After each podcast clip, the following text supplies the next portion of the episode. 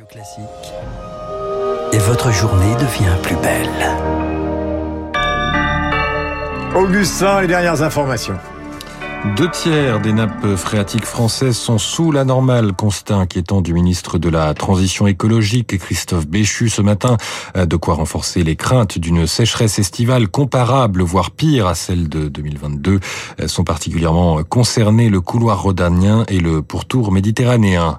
Déjà une heure que les candidats planchent sur la philo. 530 000 candidats au bac 2023 pour la plupart déjà fixés sur leur sort puisque l'examen nouvelle version repose sur du contrôle continu et des épreuves de spécialité dont les notes sont déjà connues. Premier pas dans la régulation de l'intelligence artificielle en Europe. Aujourd'hui, les eurodéputés doivent donner leur feu vert à un cadre juridique afin de limiter les dérives de cette technologie. Adoption espérée avant la fin de l'année. Le sujet sera aussi abordé au salon Vivatech qui ouvre aujourd'hui à Paris. Le président Macron va présenter un plan pour soutenir le secteur français, financement et régulation. Il souhaite mettre en application dès à présent les mesures du futur plan européen.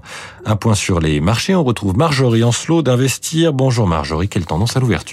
Bonjour Augustin, bien s'installe, moins 0,02% pour le CAC 40 à 7289 points. Euh, ça ne bouge pas beaucoup, pas de volume, mais ça n'a rien d'étonnant parce que c'est ce soir que la Fed, la Banque centrale américaine, va enfin euh, rendre sa décision sur les taux. Ça fait plus d'une semaine que la bourse attend sans quasiment bouger ce verdict. Elle est plus que quelques heures maintenant à patienter. 20 heures euh, pour le communiqué, 20h30 pour la conférence de presse de Jérôme Powell, le banquier central en chef des États-Unis. Alors ça n'est certainement pas maintenant que les les investisseurs vont prendre des risques, même s'ils ont été un peu rassurés hier par les chiffres de mai de l'inflation américaine qui ralentit mais reste tout de même euh, très élevé hors alimentation et énergie à plus de 5%. La Fed pourrait tout de même ce soir annoncer une pause dans son resserrement monétaire.